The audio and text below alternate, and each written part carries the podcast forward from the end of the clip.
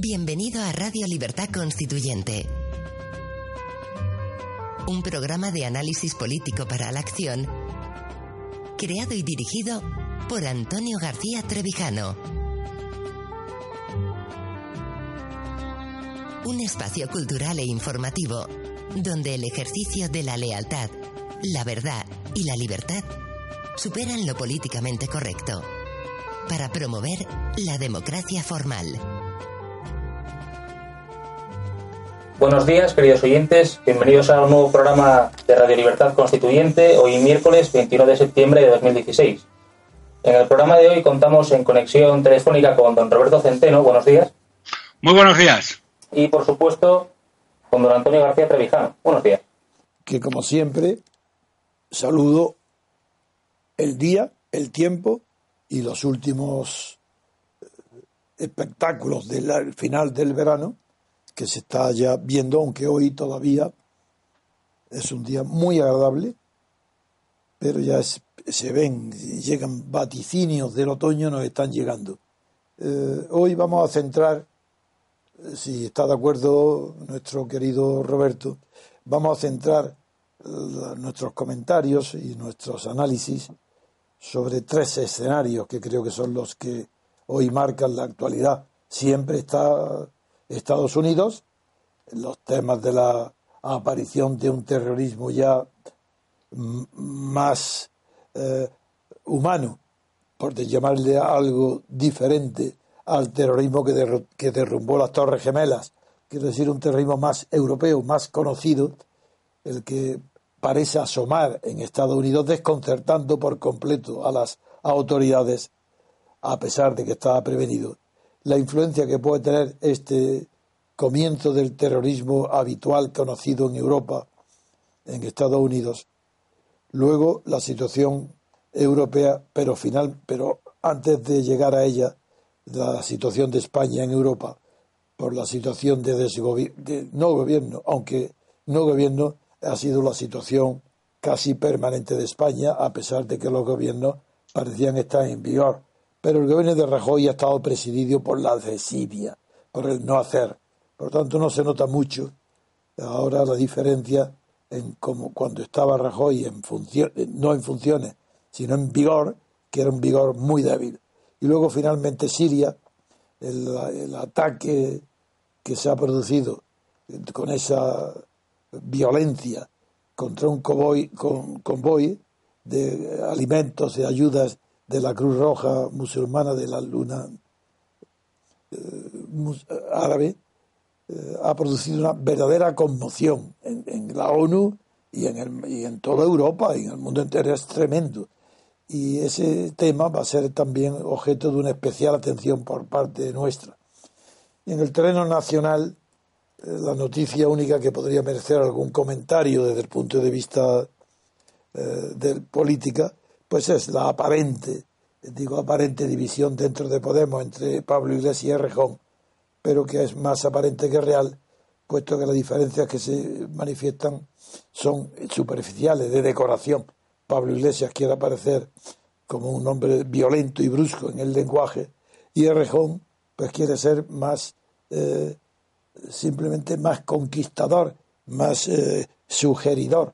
Eh, y estos son diferencias superficiales. En fin, vamos a empezar con la primera noticia, que va a ser la de Estados Unidos, la de la influencia que el terrorismo individualizado eh, que ha, aparecido estos días en Estados Unidos puede tener o no influencia en la campaña presidencial y en qué sentido puede favorecer a Trump y esta es la, le concedemos, por tanto, que nos, que nos diga su visión a Roberto Centeno, que como sabéis se va a trasladar muy pronto a Estados Unidos, creo que el día 25, para uh, asesorar, ayudar a, las, uh, a la propaganda electoral de Trump.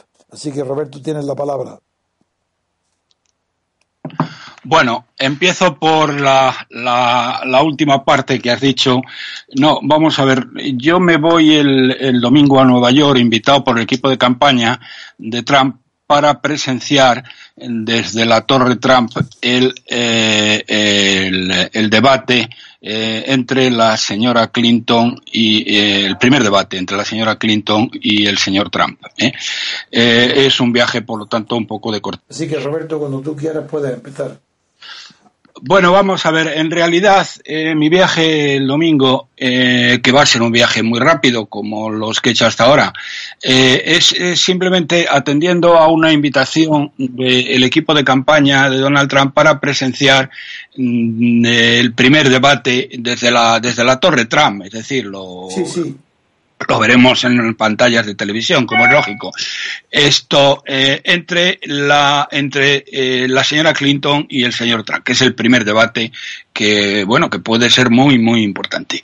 Mm, no voy por nada de trabajo, todo lo que tenía que decirles ya sobre sobre ya lo he hecho y únicamente lo que sí les llevo es algo que me habían pedido y es eh, el, el tema de por qué la política de expansión monetaria del Banco Central Europeo, ah, eh, con tipos de interés negativo, con billones de, entregando billones de euros eh, en compra de bonos, tanto de los gobiernos como de las grandes empresas, está fracasando estrepitosamente. Por una razón, no porque este tema les traiga sin cuidado a los, eh, a los electores norteamericanos, que les trae sin cuidado, porque ni saben lo que es la Unión Europea, ni saben lo que es el Brexit, ni saben dónde qué es el BCE, ni saben dónde está Bruselas. A ellos les importan otras cosas mucho más claras, como son la presión fiscal, eh, el encontrar un empleo y la seguridad eh, en, en, en el trabajo. Bien, esto, pero sí les importa mucho para debates parciales que pueda dar el candidato porque Trump está defendiendo una política radicalmente eh, diferente a la que defiende el Banco Central Europeo y también la propia Reserva Federal. Ha criticado muy duramente hace unas semanas a la, a la Margaret eh, Yellen la, la presidenta de la Reserva Federal, porque dice que su política de subida de tipos de interés está siendo muy poco agresiva para favorecer a, eh, a las élites norteamericanas y al presidente Obama, que es la política que pretende defender la señora Clinton, que como señalaba Jack Welch, el mítico expresidente de General Electric ayer, eh, eh, en una entrevista que le hicieron de por qué, en la cual él explicaba por qué va a votar a Obama, que era por razones económicas, por razones de seguridad. ¿Pero ahora o en el pasado? ¿Qué ha dicho Obama? Lo, dijo, no, esto, la entrevista con Wolf fue anteayer. Ah, no, pero que ha dicho que va a votar, será Clinton. Que, no, que va a votar a Trump. Explicaba. es que ha dicho Obama, perdona. No. Y entonces la denominaba de una manera muy graciosa que, Clinton, eh, la señora Clinton es Obama, Obama Plus. ¿eh? Y nunca mejor dicho lo de Obama Plus porque ella va a ser mucho más radical en toda una serie de cosas si alcanza la presidencia, cosa que parece que no va a ser así. Y ya referente al tema de los atentados. Cuando has dicho cosas que no parece ser así, pones en guardia enseguida a todo el que te oye. No, bueno, eh, eh, yo sinceramente tal como están evolucionando las tendencias de voto, eh, la, mm, Trump tiene todas las papeletas y si vamos a creer lo que me decía hace 20 días uno de los asesores importantes de Trump, Carter Montgomery, un petrolero tejano al que conocí hace ya bastante tiempo en el club petrolero de Dallas, me decía, dice, mira Roberto, dice, eh, las posibilidades que tenemos de ganar son ya del 100%. ¿eh? Así que, bueno, yo diría que hay un auténtico, eh, un auténtico entusiasmo y convencimiento en el equipo de campaña de Trump en el sentido de que van a ganar. O que luego ganen o no, ya es otra historia. Pero ellos ahora mismo están convencidos de que eso es exactamente lo que va a ocurrir. Eh, es, ayer, eh, bueno, no, le, decía, referente al tema de los atentados, eh, ah, los atentados, este el caso de un lobo solitario, que evidentemente no tiene la trascendencia que tiene un atentado del calibre del de las Torres Gemelas, pero estos, estos atentados, digamos que sí eh, favorece. Yo le, llamo, atentados individualizados. Individualizados, sí. bueno, de los que están preparados en grande. Hechos por lobos solitarios, que, eh, que imitan de alguna manera o siguen las consignas genéricas del califato. Eh, en este sentido, eh, la verdad es que este, estos atentados favorecen más aún el que Trump, porque él se ha comprometido a aniquilar definitivamente al Estado Islámico empleando tropas terrestres que sean necesarias, cosa que además lo haría en combinación con Putin, con el que le une una sintonía perfecta, al contrario que ocurre con el equipo de Obama, que... ¿Sabes que hoy está encendido en la ONU y en Nueva York el, bombardeo a la media luna árabe en Siria? Ya, ya. Yo eh, no, no, voy a entrar en eso. No, lo digo nada más que está de actualidad.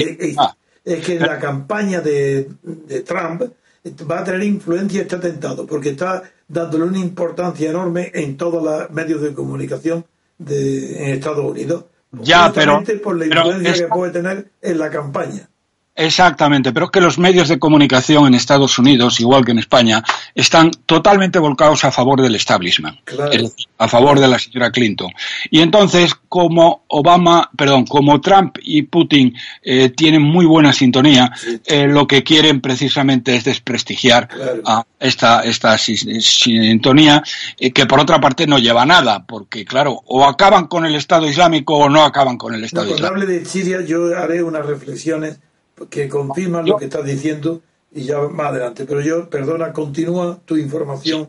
Bien, y esto, esto es la, esto es lo que podría decir. Digamos que el atentado en sí mismo favorece a, a, Trump y el tema de, el tema del ataque al convoy sirio eh, eh, o mm, al convoy de la Media Luna Roja, pues eh, le desprestigia. Pero, pero, pero, los norteamericanos el que hayan atacado a un convoy a 9.000 kilómetros de distancia de donde ellos viven les trae absolutamente sin cuidado. El que maten a la gente en el barrio de al lado, eso les preocupa muchísimo. Por lo tanto, eh, creo, sinceramente, que eh, la incidencia eh, positiva y negativa de lo que son estos dos incidentes es abrumadoramente positiva para Trump, porque a los norteamericanos lo que le importa es lo que les pasa en el barrio de al lado, en el colegio donde van a los o en el sitio donde van a tomarse unas cervezas. No lo que ocurre, no que ataquen un convoy a 9.000 kilómetros de distancia. Bien, bien. Eh, eh, eh, sobre Estados Unidos, ¿podemos ya pasar a otro tema? sí, sí. Yo hay un tema un poco en relación con lo que has dicho, que además hoy eh, publica una eh, entrevista en el país eh, que le hacen a Moscovici. Es el, es el comisario encargado de asuntos económicos. Bien, tengo que decir, tengo que deciros, tengo que deciros que mm, ayer precisamente recibí una carta firmada por eh, Moscovici ah, y por eh, eh, el comisario responsable de temas financieros, que es un letón, en respuesta, fíjate Antonio, a lo que les entregamos, lo que les enviamos cuando estuvimos en Bruselas en junio. la carta es una carta muy educada, mm, en la que, bueno, me acusan recibo del el análisis que hemos enviado, eh, eh, aunque sin embargo ellos lo que hacen en la carta es sostenella y no enmendalla. Quiero decir que ellos lo que hacen es recordarme que eh, ellos se limitan a describir el tipo de control que la Comisión ejerce sobre la marcha de la economía española y que estiman satisfactorio, algo que no se corresponde en realidad con la realidad, como hemos demostrado más allá de toda duda razonable con el análisis que les hemos enviado, y también dicen otra cosa inaudita, que Eurostat comprueba las cifras oficiales que se envían a Bruselas, cuando la realidad es que Eurostat no comprueba nada en absoluto, como se demostró dramáticamente en el caso de Grecia y también en el caso de España. Entonces, yo de todas maneras, mm, esta carta de, mm, respuesta de, Moscovici, eh, unido a la postura que hoy toma en el país, que es una postura inaudita, porque prácticamente es una postura de dejación total de sus funciones y de dejar que los países incumplan lo que haya que incumplir. ¿eh? Eh, no van a sancionar a España si luego después el Parlamento decide congelarle los fondos estructurales, ellos los van a descongelar, etcétera. Es decir, lo que está transmitiendo el señor Moscovici hoy en el país y transmite la carta que me envió ayer es que mm, eh, las reglas no están para cumplirse en la Unión Europea, que son interpretables y son flexibles según la conveniencia política, y que el despilfarro y el descontrol son premiados frente a la austeridad y la seriedad. Comprenderás, querido Antonio, que un mensaje de este tipo es absolutamente devastador para el futuro de la Unión Europea, cuyo futuro, como bien sabes, pende de un hilo. Es inaudito que el señor mm, Moscovici mantenga esta postura. Yo mm, voy a hacer uh, una cosa, aparte de, de explicarle que los autores del análisis que le hemos enviado somos personas independientes con gran peso académico y profesional dentro de España, que tenemos todos numerosas publicaciones y textos de economía, que yo personalmente soy catedrático de Economía y Política Pública en la Escuela de Minas de la Universidad Politécnica de Madrid. Es decir, que no somos cuatro ciudadanos cualquiera que envían una queja a las instituciones, que nuestras cifras, y les ruego que las comprueben, ¿eh? son indiscutibles, que no son juicios de valor, que son matemáticas. ¿eh? Pero es que, fíjate, le recuerdo también lo siguiente.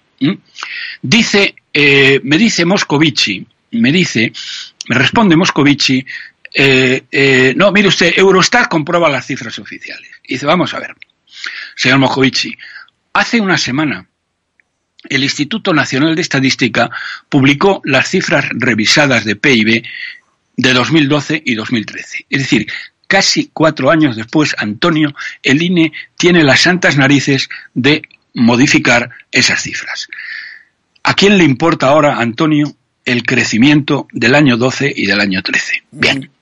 Estas cifras nosotros las denunciamos entonces porque eran clamorosamente falsas. Y te cito las cifras.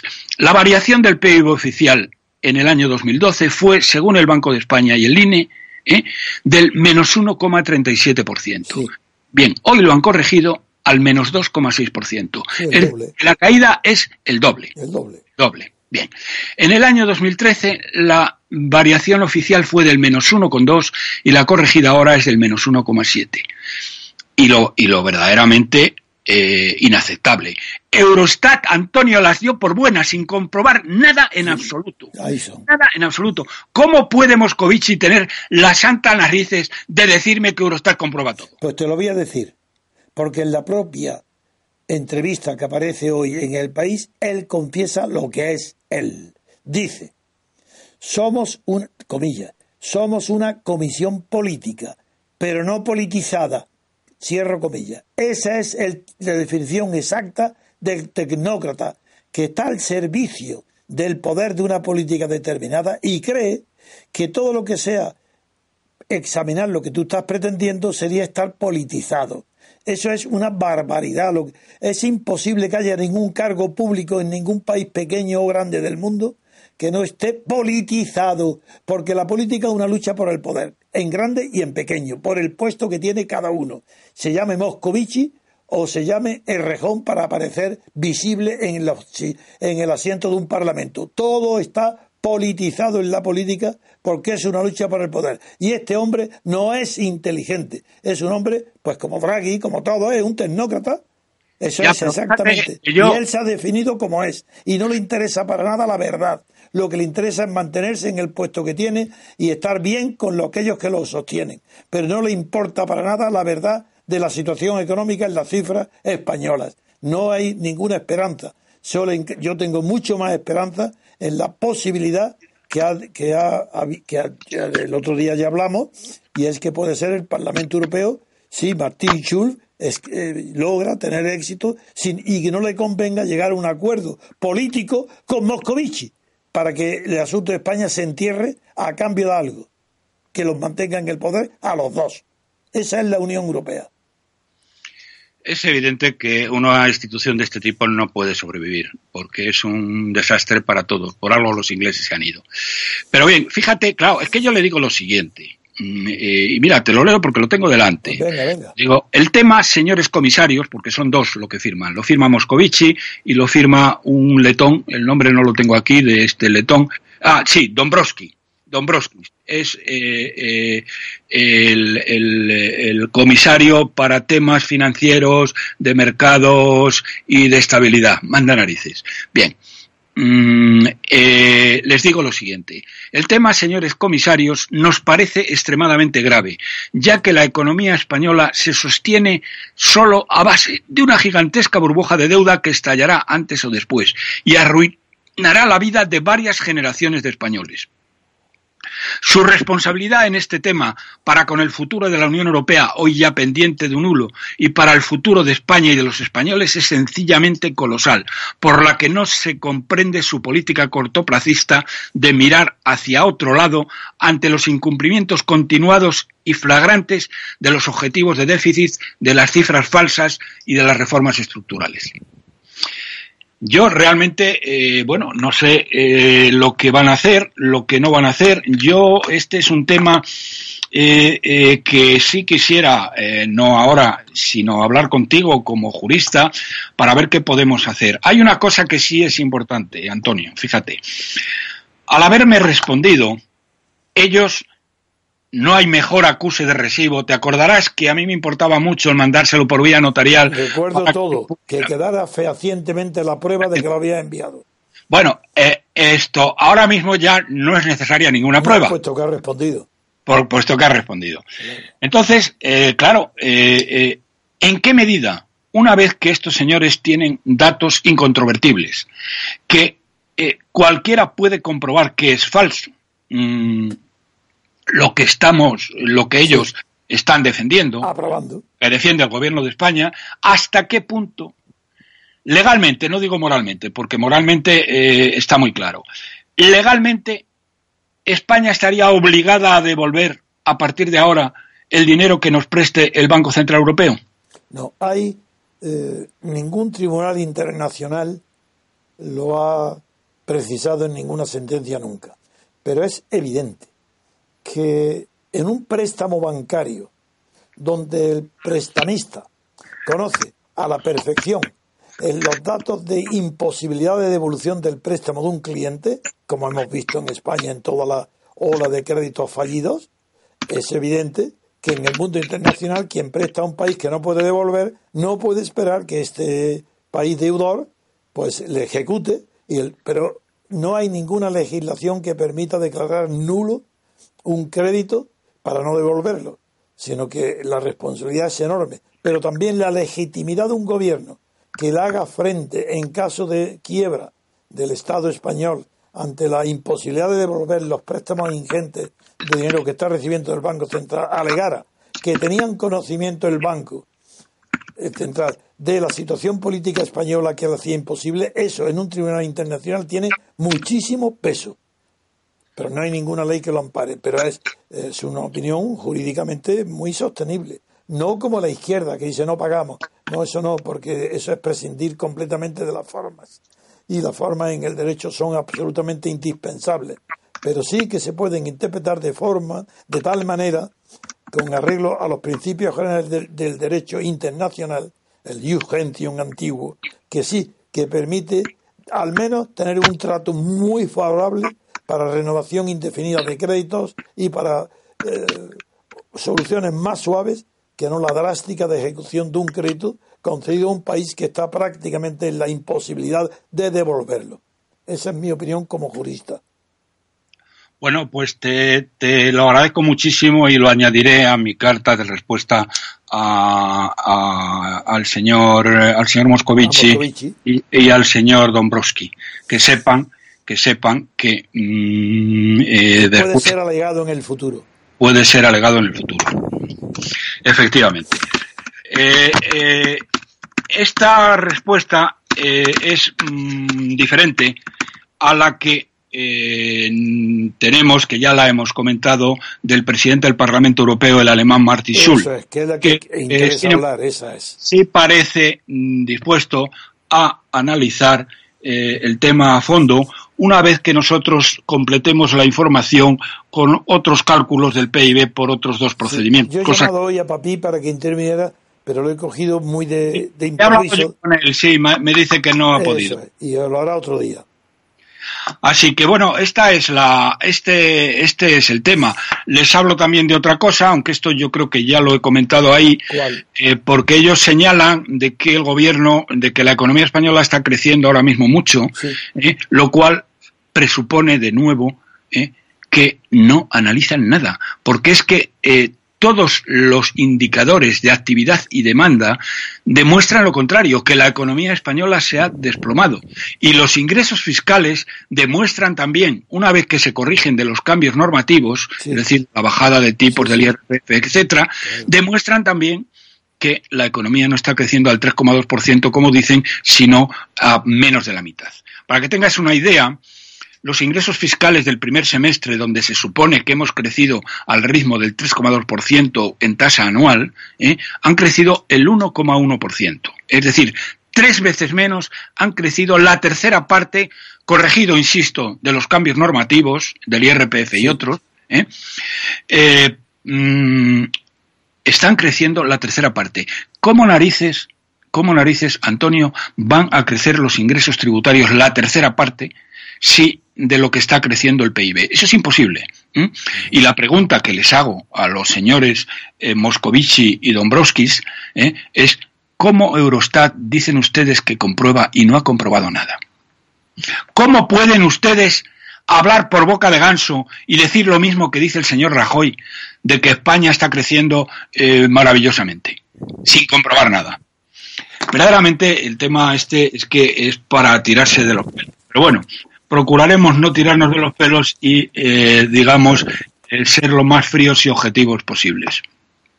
Muy bien, pero antes de ir de acabar los asuntos económicos, hay una noticia que está en las primeras páginas hoy de la prensa española, es que el gobierno y el PSOE están negociando medidas económicas urgentes ante las presiones que están recibiendo de la comunidad de la Unión Europea.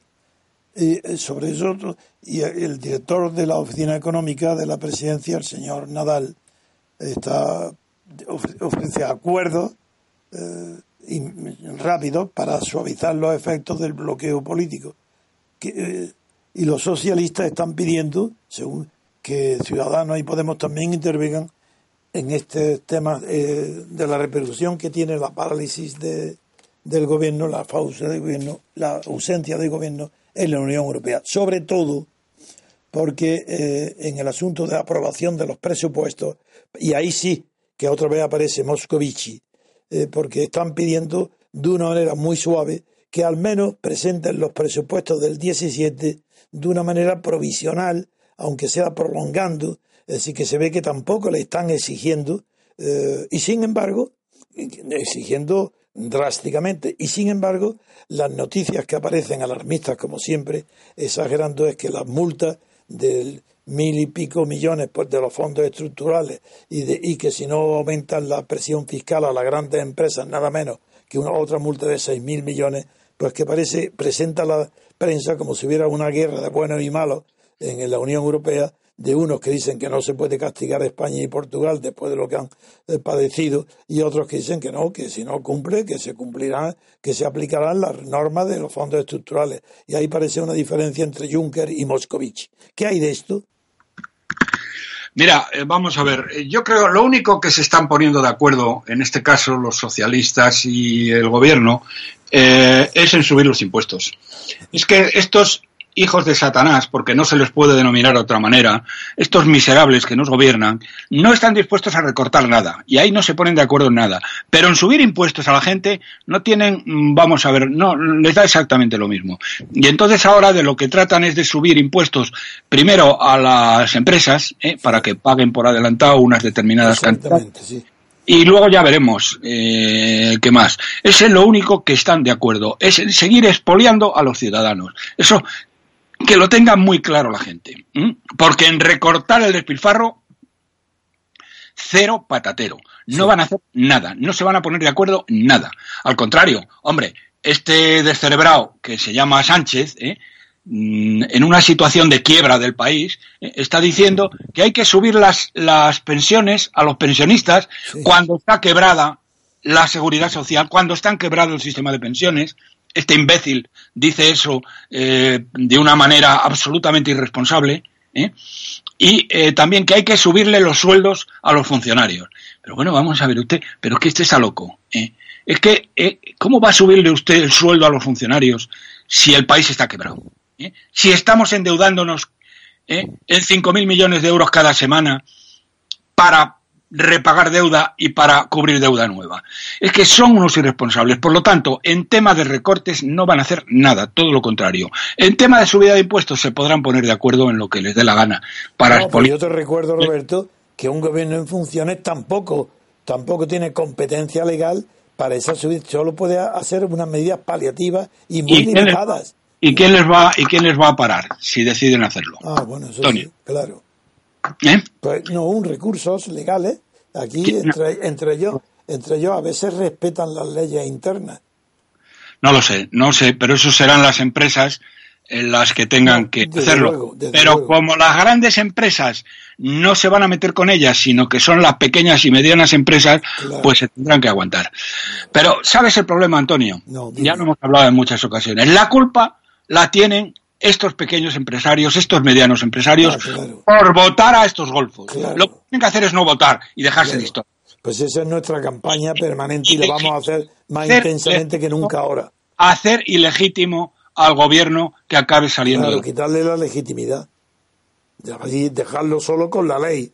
Pero no, la legitimidad moral no, retirarla. Que no tengan autoridad. ¿Me oyes? Te oigo, te oigo, sí, alto y claro. Es que el silencio no lo, supe interpretar, perdona.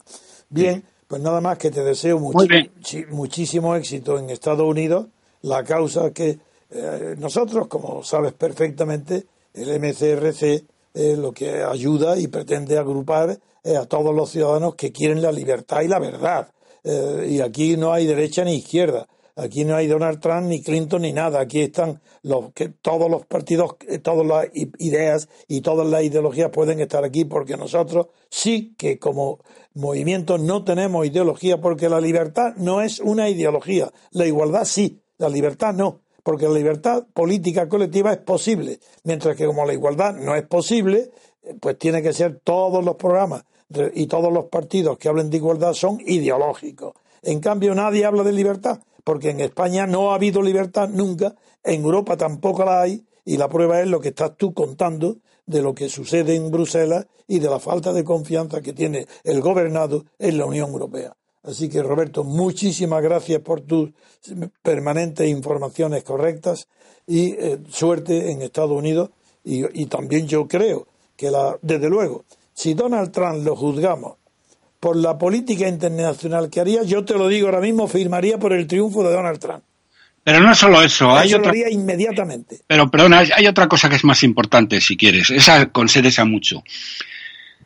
Lo más importante es la política económica, que va a reducir impuestos a la clase media y a la clase trabajadora. Pero es que yo no conozco bien su programa como tú. Por eso he dicho, lo que conozco de verdad es la, política internacional, Estados Unidos y, y ahí deseo el triunfo de Donald Trump internacionalmente. En la política económica, dinos tú en un resumen, en dos, tres minutos, exactamente en qué se distingue Trump de Clinton, para que lo veamos claro.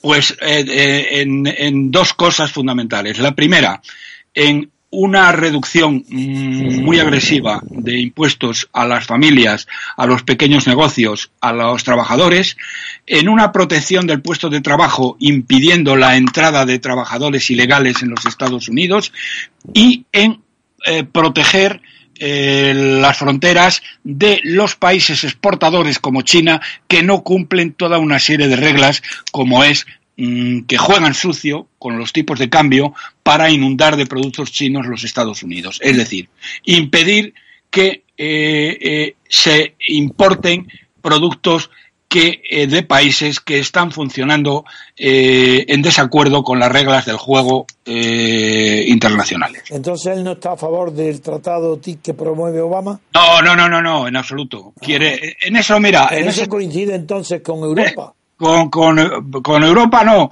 con el de la coleta, pero el de la coleta lo hace porque no tiene ni idea. Ella no sabe lo que es. Porque, es, porque no sabe lo que es. No, no. Eh, y no, no sabe, lo que no sabe el de la coleta es que eso favorece a, a España y no a Estados Unidos. Pero bueno, eso es lo que hay.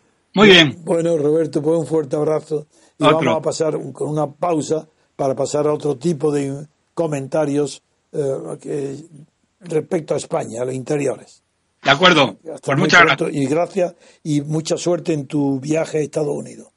Venga, hasta luego. Adiós. Adiós. Estás escuchando Radio Libertad Constituyente. Recuerda que también puedes consultar e informarte a través de nuestro sitio web en www.diariorc.com. Encontrarás criterios, artículos sobre teoría política, documentos y todo tipo de información variada acerca del movimiento ciudadano hacia la República Constitucional.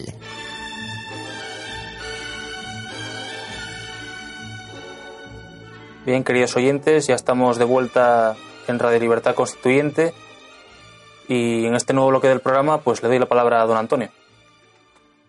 Sí quiero tratar un tema propio de un jurista y que lamentablemente en los medios de comunicación españoles, tanto los de la época de Franco como los de la época de esta monarquía de partidos, están continuamente inculcando por ignorancia absoluta de lo que es la ley, el concepto sí de ley.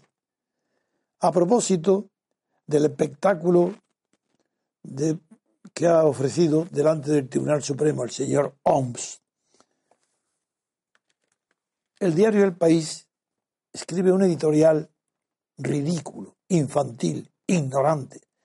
Parece mentira que un periódico de la difusión y la fama que tiene en Europa y aquí dentro del país pueda llegar a, nos, a escribir un editorial dedicado a este tema donde demuestra que no sabe en absoluto lo que es la ley. Pero mm, es que esto lo dice, este concepto de la ley lo dice en una facultad de derecho normal y es suspendido. Quien diga, el alumno, el niño, que diga semejante tontería, la ley. No estamos en aquellos tiempos donde la ley era la ordenación de la razón al bien común, como decía Santo Tomás. No, ha habido ya mucho, mucho literatura y mucha tinta escrita, maravillosamente tinta escrita por grandes juristas para habernos enseñado de verdad aquello que es la ley y lo que es legalidad y lo que es legitimidad. Bien, empecemos. A propósito del señor Oms, dice el país, el editorial, que debe, que el deber, porque se refirió, el señor Oms dijo una evidencia, y es que la dictadura de Franco también, en esa dictadura, se amparaba en el deber de cumplir la ley. Coma, toda. Y todas las dictaduras del mundo, y todas las tiranías. Todas se eh, porque no puede haber, desde que se, en el mundo y el Estado moderno, se organiza como una verdadera máquina de obediencia a la autoridad, eso no funciona si no es mediante un sistema legal, de leyes, muchas leyes. Y lo principal es que el deber de cumplir la ley es un deber político, de ciudadano, no, de súbdito, da igual. ¿Cómo que tenemos que establecer una diferencia entre las leyes que había que cumplir durante el franquismo y las leyes que hay que cumplir hoy, como pretende el país. ¿Pero qué está diciendo? ¿Acaso durante el franquismo no existía código civil, código penal, código administrativo y no había unas leyes aplicables, muchas de ellas mejores que las actuales? Y yo lo digo yo, que dediqué de mi vida a combatir hasta el final al franquismo. Sí, pero soy jurista. A mí no se me pueden decir tonterías como las que dice el país, infantilismos. He aquí lo que dice, literalmente. Esa coartada de, se refiere al señor Ons cuando dice que también Franco se amparaba en el deber de cumplir la ley. De esa coartada es muy burda. Como es sabido, por todo el mundo no, yo pertenezco a todo el mundo y no lo considero que sea una coartada burda, sino que es lo normal en el mundo entero desde que existen leyes. Lo burdo es lo que dice el país, que no sabe lo que es Estado de Derecho, que es una redundancia.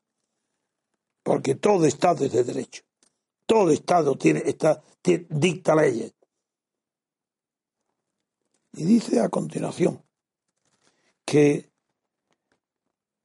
el propio, dice, el, incluido el propio Holmes, que es licenciado en Derecho, le, le recuerda, él dice que la ley democrática se fundamenta en la democracia representativa. Oh, cuidado, ¿dónde está la ley democrática? ¿Qué es eso de ley democrática? Si eso no existe. En todo el mundo jurídico, desde, que, desde el derecho romano a hoy, que es el que conocemos, no existe ley democrática. Eso es una noción desconocida en el derecho. Las leyes son leyes, ni democráticas ni antidemocráticas, leyes. Y toda ley, toda ley resuelve un conflicto de intereses. Por eso la política es inaplicable, ningún tipo de política en ningún tipo de régimen político sin que se haga a través del cumplimiento y del deber de cumplir las leyes. Qué tontería, Dios mío. Qué ley democrática. Pero ¿qué, ¿qué dice de la ley democrática? Dice que es aquella que se fundamenta en la democracia representativa, mientras que la norma dictatorial carece de legitimidad alguna. Ah, así que aquí hay, por un lado, las leyes de Fran 40 años de leyes franquistas, hubo solo legalidad, pero no legitimidad alguna. Sin legitimidad duró 40 años. ¿Y qué hacían los redactores y los fundadores del país, obedeciendo aún sin legitimidad. Eso entonces nadie lo obedecería. Lo que no es legítimo no tiene autoridad. Tiene potestad, tiene poder, pero no tiene autoridad moral. Ha durado Franco 40 años porque no tenían sus leyes autoridad moral ni legitimidad. Pero ¿qué es esta locura? Esto dice el país, se queda tan tranquilo. No. Esto no es el derecho ni el concepto de la ley. Claro, una democracia representativa. Vamos ahora aquí a ver. ¿Qué pasa en España con la democracia representativa? Pues no, señores, ni hay democracia ni lo que hay es representativo. No hay democracia porque sin separación de poderes no puede haber democracia. La inventó Estados Unidos, la moderna, claro. Sin separación de poderes no hay democracia alguna. España, ¿hay acaso separación del poder legislativo y ejecutivo? ¿No, ¿Acaso no estáis viendo en las elecciones ahora y en el fenómeno de la investidura que las elecciones designan a diputados, elecciones legislativas y sin embargo lo que están eligiendo es un gobierno? ¿Es que es separable el legislativo del ejecutivo? No. Lo que no hay separación de poderes. Es decir, no hay democracia. Pero dentro de las formas posibles de democracia tampoco es representativa. ¿Pero qué es democracia representativa? Pero es que hay alguien que sepa en España, de, alguien conocido, alguien que publique, que sepa lo que es democracia representativa. ¿Acaso saben en España estos redactores de los periódicos, de las televisiones y de las universidades y de la cátedra, saben quién fue el primero que empleó la palabra democracia representativa? ¿Saben por qué la creó y cómo y, y cuándo? No, señor, no la saben. La democracia representativa es una expresión que tuvo que inventar uno de los fundadores de la Constitución de Estados Unidos, Hamilton, porque no sabían lo que estaban haciendo. Estaban haciendo algo bueno, pero que no tenía nombre, algo nuevo, estaban creando algo, no tenía nombre. Y en la calle le preguntaban a uno, a Adams, una señora le preguntaba, ¿pero qué están ustedes haciendo, señor Adams? Cuando estaban redactando la Constitución. Y él, con gran eh, paciencia y, bonomía, le dice, señora, estamos haciendo la República de las Leyes.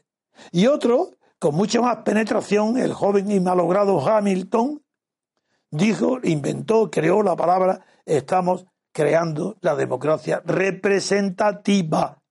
Porque la democracia que hasta entonces se conocía era exclusivamente la ateniense. Y la democracia ateniense, por ser directa, asamblearia, plebiscitaria, lo que queráis, es todo menos representativa.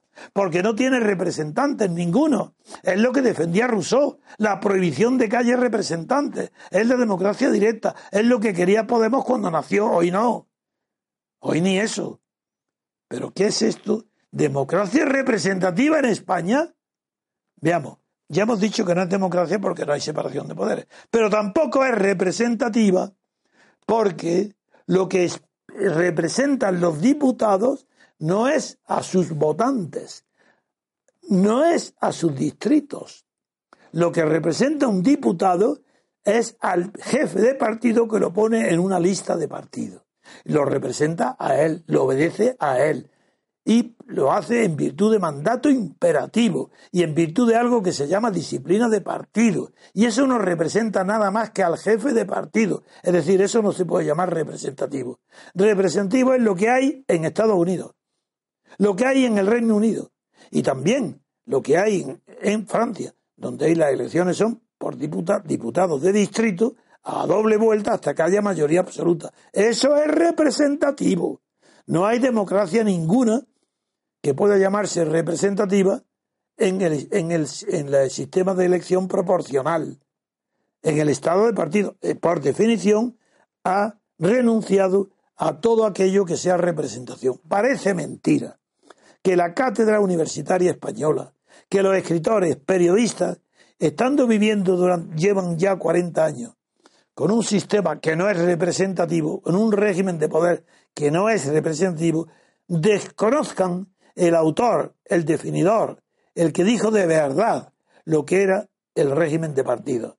Me refiero al, al fundador, al que creó la jurisprudencia, la doctrina, que justificó lo que hay en Alemania, Italia, España, en el estado de partido, el que justificó el sistema proporcional de elecciones, de listas de partidos. Si un jurista que en tiempo de la República de Weimar fue grande, tomó una postura que era favorable a la representación clásica de los diputados por sus electores de distrito y que sin embargo después de la guerra mundial cambió radicalmente, se pasó al bando contrario, defendió no la representación, eso no, ya veréis, ya veréis, no, no, defendió las listas de partidos, es decir, el sistema proporcional y se pronunció en contra del sistema representativo, diciendo literalmente, lo, lo repetiré un millón de veces y es inútil, nadie quiere escuchar, dijo que en el sistema de listas de partido, en el sistema proporcional, han desaparecido todos los elementos de la representación. No queda rastro ni resto alguno de representación, con lo cual hemos conseguido, dice Dice Gerald Lightford, el que fue presidente del Tribunal Constitucional de Bonn, añade que de esta manera, con el sistema proporcional, hemos conseguido un sistema mejor que el patrocinado por Rousseau, que recordáis que era la democracia directa sin representación. Dice mejor porque hemos suprimido completamente la representación en aras de la integración de las masas en el Estado. ¿Y qué es quién persiguió la integración de las masas en el Estado? Hitler, Mussolini, Franco, todos los fascistas. Esa es la herencia que dejó el fascismo y el nazismo a lo que hay hoy. Un sistema proporcional, el de la República de Weimar. Un sistema que no es representativo. Y dice el país que bajo Franco, 40 años de Franco, las leyes no tenían legitimidad. Entonces, ¿por qué se obedecían tranquilamente? ¿Por qué no estaba un policía al lado de cada ciudadano para hacerlos cumplir? Porque tenía autoridad. la autoridad de un vencedor de una guerra civil. Y esa autoridad no es poder, es autoritas. Franco tenía autoritas, por eso fue tan difícil derribarlo. Por eso duró tanto tiempo, porque tenía legitimidad por ser el ganador de una guerra civil. Ignorantes. Claro que cumplía requisitos legales de forma, pero obtenía además de la legalidad la legitimidad. Y lo que la oposición combatíamos es que no, no había en España libertad. Pero no porque le faltara a la dictadura ese elemento, sino porque es su enemigo. Nosotros, aspirando a la libertad, teníamos que combatir, combatir a la dictadura, pero no porque sus leyes carecieran de legitimidad ni de legalidad, que las tenían ambas, sino porque eran enemigas esas leyes de la libertad política. Ah, eso es distinto. ¿Qué persigue una ley? Eso sí, bajo Franco las leyes perseguían la inexistencia, la persecución y la supresión de todo rasgo, abismo o indicio de libertad política. Por eso lo combatíamos, no porque las leyes dejaran de ser leyes, cumplían todos los requisitos de la ley. Es más, para algunos como Kelsen era un modelo normativo. Ahí prosperó durante Franco el kelsenianismo. En las universidades españolas se enseñaba la filosofía del derecho y el concepto del derecho de Radbruch, el principal discípulo de Kelsen. ¿Acaso era para protestar contra el franquismo? No, para decir que el franquismo, el franquismo, sus leyes cumplían exactamente todos los requisitos exigidos por Kelsen.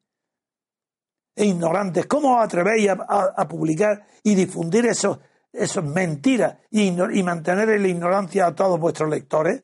No, no, no, en el país está diciendo lo contrario de la verdad. Y la, porque la verdad es muy diferente. La ley necesita no solamente, claro que necesita legitimidad y necesita la legalidad, pero el concepto de legitimidad varía según los tiempos.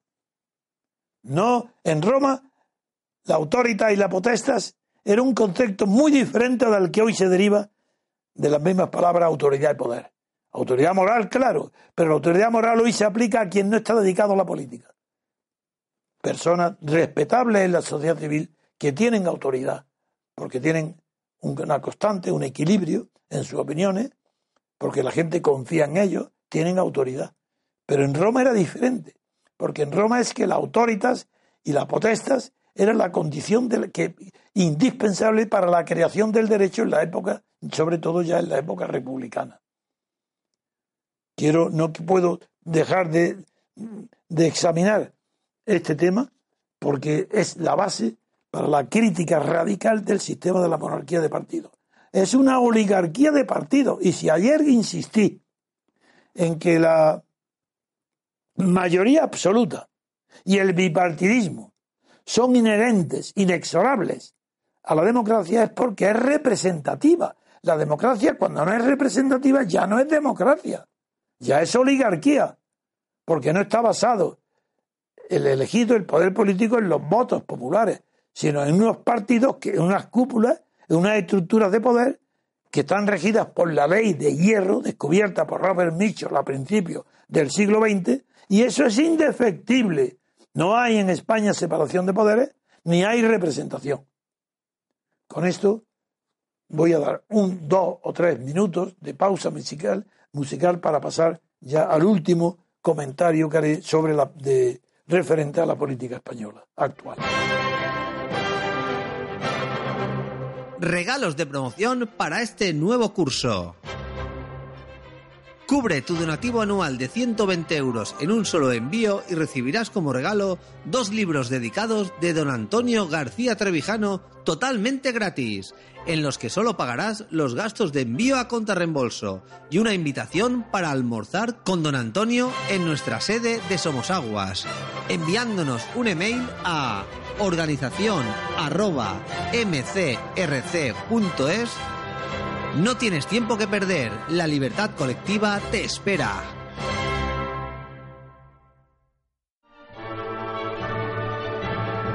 Estrenamos web www.mcrc.es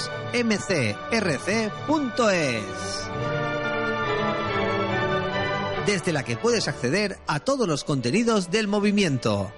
Diario, radio, televisión, hoja de afiliación. Nuevo botón Iniciativas para la Acción Cuéntanos tu propuesta para ayudar al MCRC en sus objetivos. Y además, ¿quieres colaborar con el MCRC activamente? Entra en mcrc.es y dinos a qué te dedicas, qué labor puedes desarrollar y nos pondremos en contacto contigo. Todo desde solo un acceso, todo desde www.mcrc.es.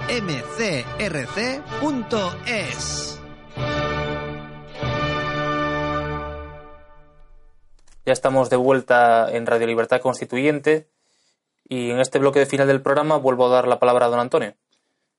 Sí, vuelvo a hablar, pocas veces lo hago, del conflicto interno que surge entre los principales dirigentes del nuevo partido llamado Podemos.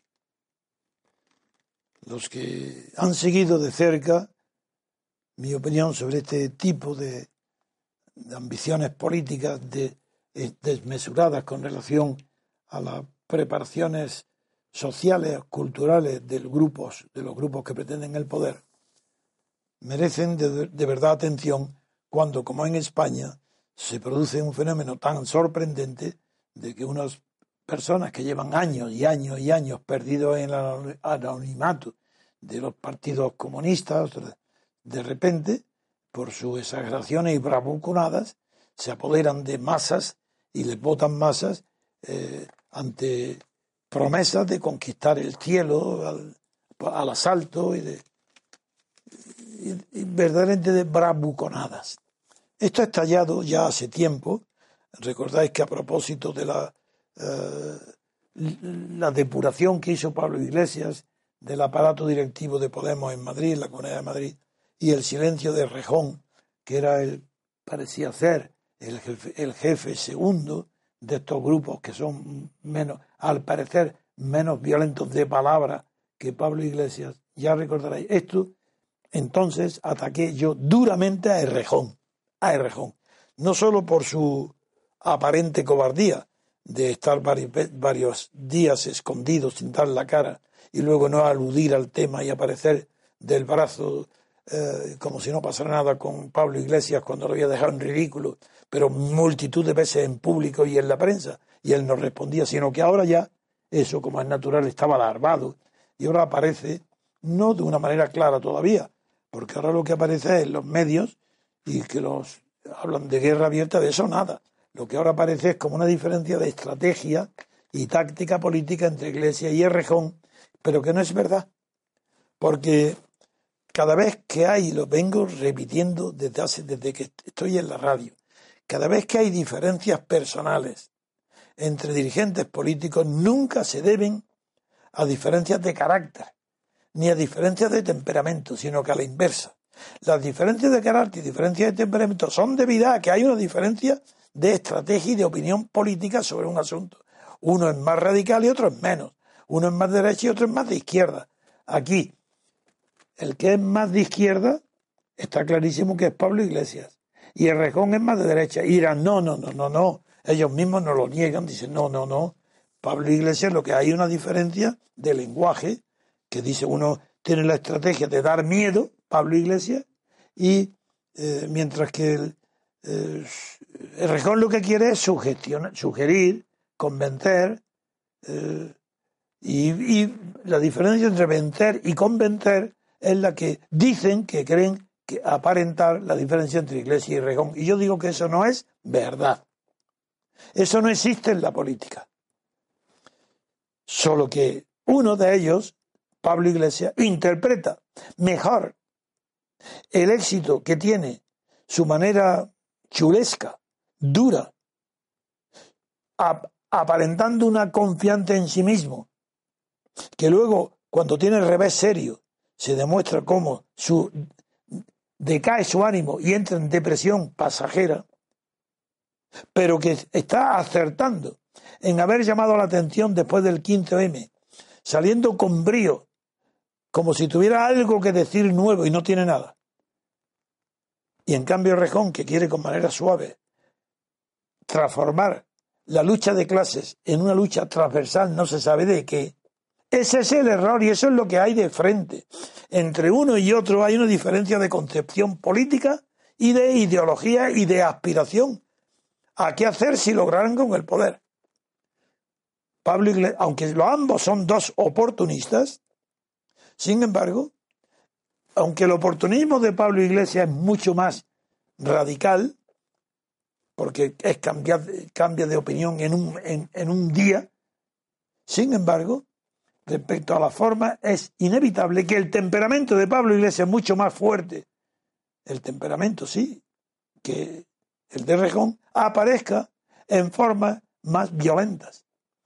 ¿Qué significa, vuelvo a decirlo, de transversal? Pero si no hay transversalidad ninguna. Si la transversalidad implica la oblicualidad, es que y Rejón es más oblicuo, no, es igual que Pablo Iglesias, solo que su lenguaje es moderado y no quiere que la palabra Partido Comunista esté ligada al nombre de Podemos, porque cree, y no le falta razón, que la palabra de comunismo lleva tanto tiempo, tantos años, unida a una idea de, de colectivación de la economía, de la desaparición de la propiedad privada, está unida a una utopía tan grande, la que intentó la Unión Soviética, que a Rejón le parece que eso quita votos. Mientras que Pablo Iglesias dice, no, no, no, no, no. Es que hay que dar miedo de verdad para que nos tomen en serio. Si no damos miedo amenazando de palabras y, diciendo que vamos a arrasar, no nos toman en serio. En ese combate dialéctico y de palabra y verbal tiene toda la razón Pablo Iglesias. ¿Para qué? Ser un partido transversal que no conoce la diferencia entre clases sociales, que quiere llegar desde la aristocracia, desde el rey, oblicuamente hasta el último mendigo debajo de un puente. Eso es absurdo. En cambio, Pablo Iglesias no, parte de una base. Dice los que sufren, los débiles, los pobres, lo que nunca ningún partido ha conseguido unir, porque la ideología es otra, otra cuestión, eso es lo que quiere, ofrece Pablo Iglesias. Eso va a fracasar. Eso no puede nunca triunfar. Pero tiene razón en que lo que persigue para tener el poder tiene que dar susto a todos. A eso le responde a Errejón. No, si nosotros ya le damos susto a los poderosos, pero en cambio al que no tiene poder, porque tenemos que asustarlo. Vamos a convencerlo, vamos a sugerirlo, a sugerirle, lo vamos a ilusionar, pero no asustar eso no nos van a seguir. Bueno, eso, esa diatriba está desplazada y no tiene sentido ninguno. Porque Podemos, lo que la gente tiene ya de, de Podemos es una imagen clara. Y es de unos improvisadores que no tienen preparación para nada.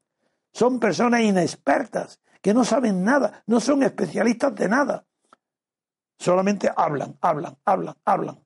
Pero no hay detrás de ellos nada. Y por eso van a perdido no un millón de votos, van a perder otro millón ahora pero seguro. Pero no será porque esté el Partido Comunista, como Pablo Iglesias ha querido asociarlo, o porque esté fuera, como quiere Rejón. El resultado va a ser el mismo. Podemos ya se sabe lo que es. Y en la lucha por el poder está excluido. Podemos aspira a tener un poder que no tendrá nunca, porque aspira al poder total. Ya lo afirmó Pablo Iglesias. Quería ser presidente del gobierno. Y lo dice. No importa que lo crea o no lo crea. Pero cuando no sale se deprime y se retira. Luego es tan imbécil que se lo cree. Cree que puede ser presidente del gobierno.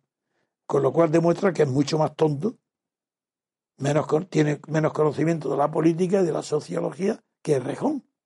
Pero siendo más tonto, como es más chulo, su gesto, su, su amenaza a los ricos, les gusta más a las masas de frustrados que hay en toda España millones de frustrados. Porque después de Franco toda España entera es frustración. Porque no ha habido libertad política ni la hay. Lo que hay son partidos políticos estatales. Pero no hay libertad política ni colectiva. Sí, hay libertades individuales, claro. Pero igual que se dan, se quitan. Porque lo que no hay es libertad política porque la Constitución española no fue producto de un periodo de libertad constituyente donde la libertad colectiva eligiera a los diputados para hacer una, una constitución dentro de unas cortes constituyentes. Como eso no ha existido, todo lo que hay es otorgado desde arriba. Los derechos y las libertades de las personas y, la y de los individuos están otorgados como una carta otorgada desde arriba. No tienen fundamento.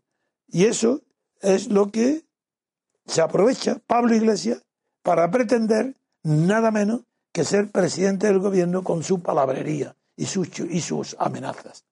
No, esto es otra cosa, la política es muy distinta, porque la política no es solo arrebato del lenguaje para arrastrar unas masas, no. En la política hay también unos intereses, y ya definió, y lo repetiré mil veces, que la ley resuelve un conflicto de intereses. Y estos estos ignorantes, estos analfabetos, como Pablo Iglesias y Errejón, estos analfabetos que dirigen Podemos, ni siquiera conocen cuáles son la manera de resolver los conflictos de intereses que afectan a toda la nación, porque las leyes no son privilegios, las leyes no pueden ser para grupos particulares, las leyes tienen que ser generales, no por su redacción, sino por su precepto. El precepto imperativo que contiene las leyes ha de ser genérico, general, no de grupo no gremial. Y eso es, fue uno de los grandes eh, defectos irregulares de las leyes franquistas. Y del mismo modo que empecé hablando de Holmes, diciendo que como, como, como Franco también defendía el deber de cumplir las leyes, digo, claro, en aquellas leyes, sin embargo, eran gremiales, sirvieron bien para desarrollar el corporativismo, pero no eran leyes generales, porque afectaron a grupos bajo, redactados en forma general. Y eso permitió el desarrollo económico, porque fueron privilegios. Pero eso es otra cuestión. Yo no estoy entrando ahora en saber si las leyes que persiguen, no las leyes, no, los objetivos políticos que persiguen Podemos se pueden traducir en leyes o en privilegios. No, lo que sí sé es que su programa su objetivo, sus palabras y su actitud, es imposible que se traduzca en leyes de carácter general. Con eso termino mi intervención de hoy, como siempre, agradeciendo la fidelidad de nuestro auditorio. Pues bien, queridos oyentes, aquí concluye el programa de hoy de Radio Libertad Constituyente y les invitamos a que visiten nuestro nuevo sitio web en www.mcrc.es. Les invitamos a que se suscriban a nuestro canal en iVoox y les recordamos que ya pueden conseguir la obra de don Antonio a través del enlace que van a encontrar en la descripción de este mismo podcast a diariorecept.com. Se dice ya lo de mi próxima conferencia en San Lucas, que todavía no está determinado y que me gustaría que lo supiera todos los demás. De si vamos, yo quiero retransmitirla para no suspender la radio, retransmitirla desde San Lucas. Entonces, acuérdate de transmitirla a los técnicos que organicen a ver cómo podemos transmitir mi conferencia de San Lucas directamente en la radio. Y si puede ser como también por eh, periscope, también que lo hagamos. Pero entonces tiene que estar anunciado desde aquí hasta el día 26, todos los días. De acuerdo, pues entonces en los siguientes días les iremos recordando.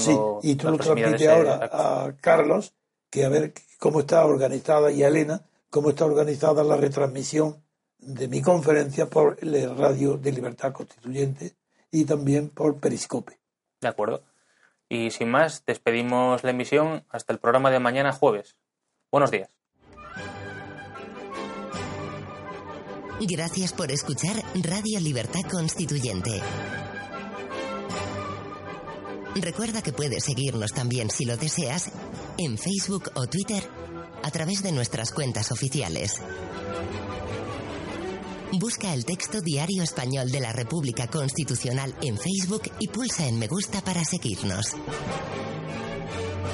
Busca Diario RC en Twitter para localizarnos también en esta red social.